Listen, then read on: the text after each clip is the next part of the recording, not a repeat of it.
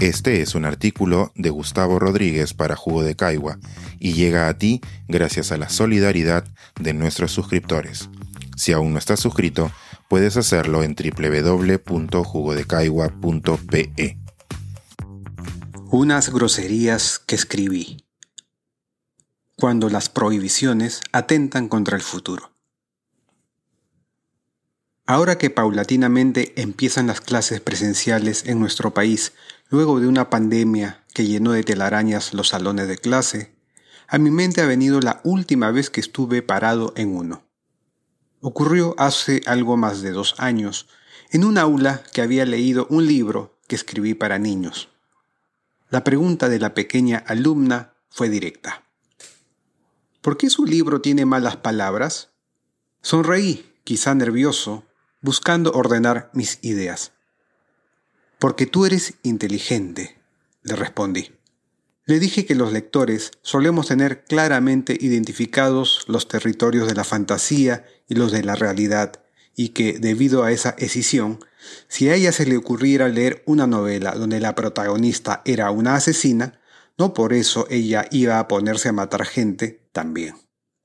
Además, le recordé, en mi libro la gente se pone a gritar esas groserías porque su avión se está cayendo.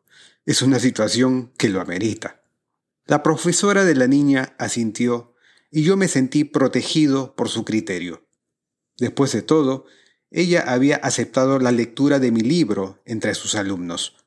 No era una de esas mentes burocratizadas que por identificar un mierda en un texto lo iba a prohibir o uno de esos adultos que piensan que los niños se vuelven imbéciles cuando leen y que no saben entender un contexto.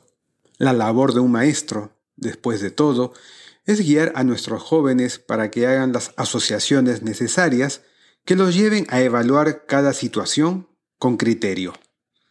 Desde ese punto de vista, prohibir siempre será perder una oportunidad para aprender. Allá afuera está la realidad esperando a nuestras muchachas y muchachos con los colmillos afilados. ¿En serio los vamos a preparar para enfrentarse a ella ocultándoles lo compleja que es?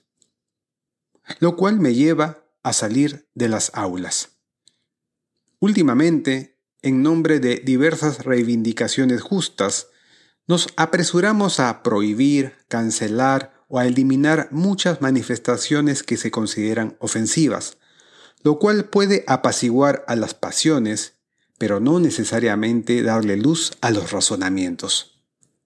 Por ejemplo, cuando se tumba el monumento de un conquistador, en su lugar queda el aire y no el aprendizaje. ¿Qué haría un buen maestro si la comunidad fuera su salón de clases? Tal vez mantendría el monumento reuniría a todos a debatir acerca de él y seguramente propiciaría una intervención artística que quede perennizada con él, de tal manera que la conmemoración antes laudatoria se convierta en una más crítica y reflexiva.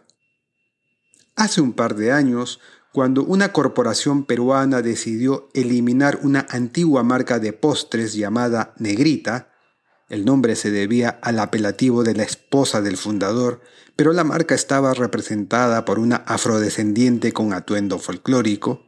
Me pareció que era una decisión consistente con estos tiempos en los que se evalúan los estereotipos que condenan a las minorías al radio de acción que les asigna el poder, pero que más se habría ganado colectivamente si la marca misma hubiera evolucionado su relato y hubiera mostrado lo que una afrodescendiente es capaz de lograr en un mundo con visión moderna.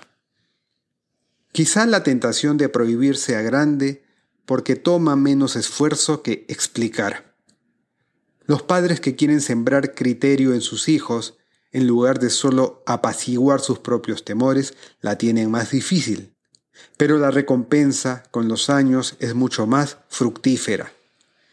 Si queremos alejarnos de ser un mundo patético en el que se anula a la primera lo que no nos gusta y donde se cancela al primero que le da la contra a una mayoría, más nos vale empezar a ser como esa profesora que le permitió a sus alumnos leer unas cuantas groserías y, de paso, hacerle preguntas frontales al autor de este texto.